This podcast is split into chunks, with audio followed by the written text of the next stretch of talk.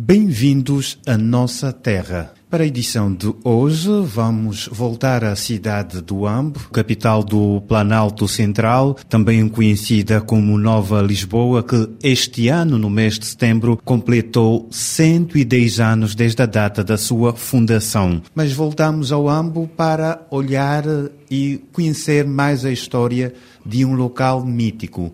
Estamos a falar do Estádio das Cacilhas estádio de futebol que é, pertence ou sede da equipa do Sport Uambo e Benfica, ou Benfica do Uambo, também conhecido como Mambroa Sport Clube do Ambo, uma das equipas mais populares daquela cidade angolana e também que já marcou épocas quer na era colonial como também no pós-independência no Campeonato Nacional da Primeira Divisão, o Girabola estádio do Benfica do Ambo ou do Mambroa do Ambo, mítico estádio inaugurado nos anos 30. Vamos então trazer as memórias e saber mais deste estádio das Cacilhas, que está hoje eh, totalmente desaparecido. E quem nos vai ajudar neste roteiro pelo estádio das Cacilhas, ou estádio do Mambroa do Ambo, é Pedro Fernandes, que é jornalista, natural de Benguela, mas que passou parte da sua infância na cidade do Ambo. Jogou a bola pelo estádio das Cacilhas ou então assistiu grandes jogos de futebol? A primeira vez que estive no estádio Benfica do Ambo foi em 1972. Eu sou de Bengala, como tu disseste. Nós em Bengala não tínhamos estádio relevado, com um piso relevado, eram pelados quer do estádio do Nacional de Benguela, quer do Sporting de Benguela, e na cidade do Ambo já existiam dois estádios com relva. A semelhança dos jogos que nós víamos pela, pelos documentários eh, televisivos do que existiam na então metrópole em Portugal, o estádio do Benfica, o estádio do Sporting, o Foco do Porto. E realmente para mim aquilo foi uma maravilha.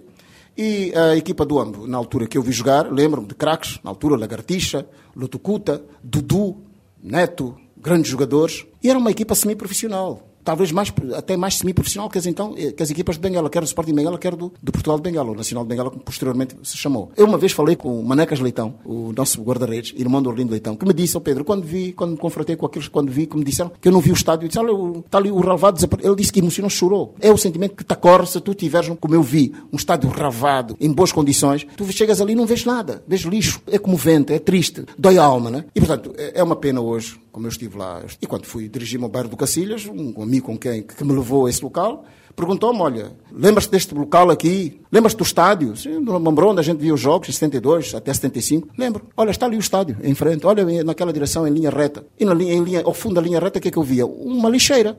Um, um campo, um descampado com lixo.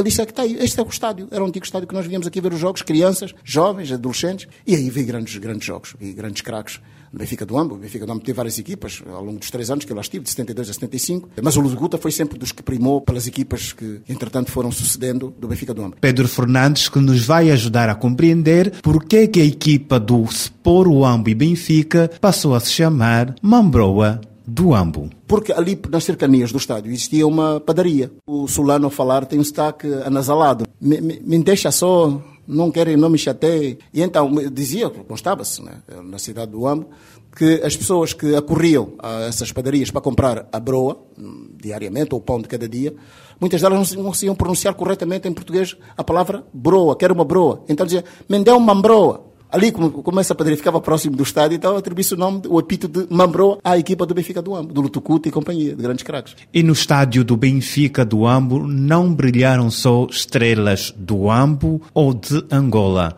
Também houve jogos com equipas vindas de outras partes do mundo. Eu vi lá jogar o Boa Vista, em 73, 74, o Boa Vista. Na altura tinha uma grande equipa, João Alves, o Mário João, moçambicano, fez a central, Salvador, um brasileiro, barbudo, extremo esquerdo, muito rápido, Moinhos, extremo direito, lá direito, muito rápido, que depois foi jogar para o Benfica, e jogou com o Zébio, jogou com o Jordão no Benfica. Vi o Fluminense, o Fluminense do Brasil, que depois fazer aqui uns jogos em Luanda, todas as equipas passaram por Luanda, depois aqui iam por outras terras aqui de Angola. Na altura tinha um extremo direito que eu jamais me esquecerei. Cafuringa. Foi dos melhores extremos direitos quer do futebol brasileiro, quer do futebol que eu vi jogar. Lembro perfeitamente. E depois no Benfica do Ambo, a última equipa do Benfica do Ambo, que, enfim, que chegou até à altura da Revolução, 25 de Abril, 64, 65, à véspera da independência, tinha um jogador brasileiro que saiu de Portugal para vir jogar para o Benfica do Ambo, que eu jamais me esquecerei, um brasileiro chamado Rui de Souza. Tinha saído do Farense equipa de Faro, do, do Algarve, que na altura estava na segunda divisão, constava-se, e foi jogar como profissional para o Benfica de Dom. Em 2011, o governo angolano lançou um projeto para a reabilitação do estádio, ou seja, destruir a estrutura antiga e erguer um novo estádio das Cacilhas. Passaram-se 10 anos e as obras continuam paralisadas. Francisco Neto é o diretor de obras e infraestruturas do governo da província do Ambo e diz que a responsabilidade da continuidade das obras é do governo central de Angola. O campo do Mambroa, neste caso, é uma obra que foi lançada a nível central, teve o seu começo com a demolição do mesmo edifício, o edifício antigo, e deu continuidade com já a construção da nova bancada. A verdade é que o mesmo projeto conheceu uma paralisação. É um projeto que está a ser uh, estudado a nível superior, fruto mesmo da escassez de verbas.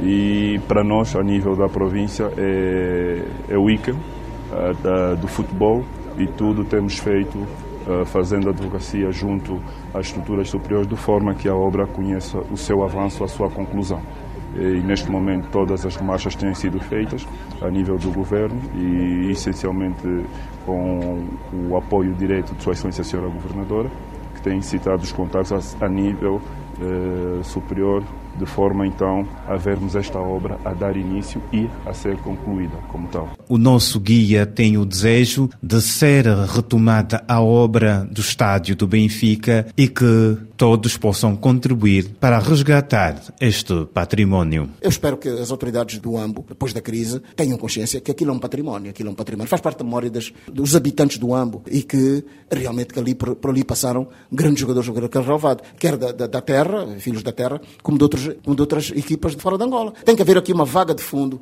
Eu já que estamos a falar para, para muita gente que nos vai ouvir ou está a ouvir em Lisboa, outras partes do mundo, que tenham ainda alguma ligação à então cidade do Ambo, que façam alguma coisa para no sentido de resgatar essa. Porque realmente aquilo é um património. Muito obrigado por uh, este percurso, esta viagem ao mítico estádio do Benfica ou Mambroa do Ambo, esta equipa de futebol da cidade do Ambo, e foi assim mais uma viagem à nossa terra. Ficamos a saber de mais uma história, de mais um local. Vamos esperar que nos próximos tempos haja realmente este pensamento positivo, esta intervenção que se pede para recuperar este património da cidade do Ambo e da Angola, este património do desporto e podermos voltar a ver a bola rolar no estádio do Mambroa ou estádio das Cacilhas, na cidade do Ambo. Foi assim mais uma viagem pela nossa terra.